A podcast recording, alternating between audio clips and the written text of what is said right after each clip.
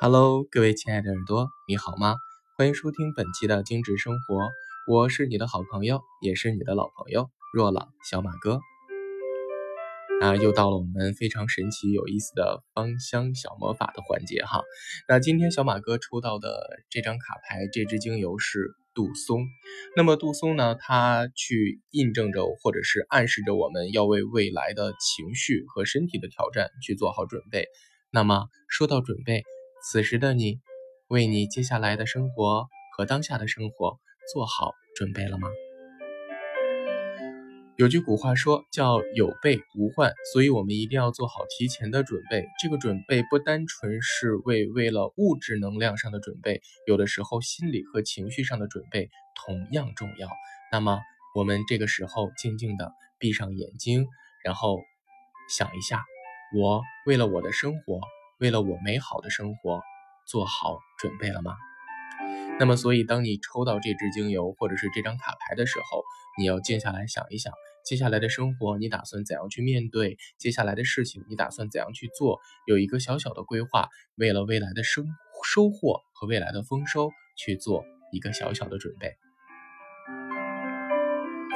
那说到杜松这支精油啊，它有很好的抗炎和利尿的效果，它特别适合有一些关节上炎症的朋友，或者是有减肥需求的朋友，或者是身体经常水肿的朋友。它能够帮助我们的身体去把身体面的毒素去排出，而且呢，它能够辅助去治疗皮肤上的一些炎症，甚至有一些收缩毛孔、调节皮肤水油平衡的这样的功效。所以在这样的一个季节，特别特别。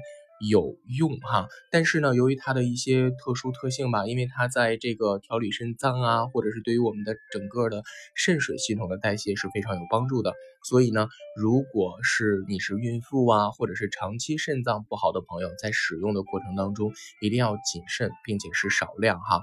那么划不重点喽，杜松精油呢，它能够利尿啊、通经啊、排毒啊、助产啊，或者是抗菌、催汗、净化。啊，都是它的这个美好的作用，并且呢，在历史的角度来讲呢，它这个杜松能够去防止恶性传染病的蔓延，并且能够消除空气当中的不洁净的一些成分，比如说蚊虫虫叮咬啊，或者是发炎肿痛啊，利尿和减轻水肿都可以用到它。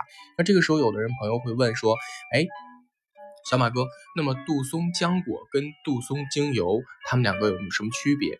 其实杜松精油很多人都听说过，因为它是来自于杜松子的提取物啊。那么杜松浆果呢，它是果实的提取物啊。它们两个虽然来自于同一种植物，但是是植物的不同的部位啊。就是杜松子是杜松的种子，而杜松浆果呢，它是果实，而种子包裹在。浆果当中，所以这是两者最重要的区别。而杜松精油当中含有大量的天然油脂，是在提纯加工过后能够得到让人食用，并且最容易得到的。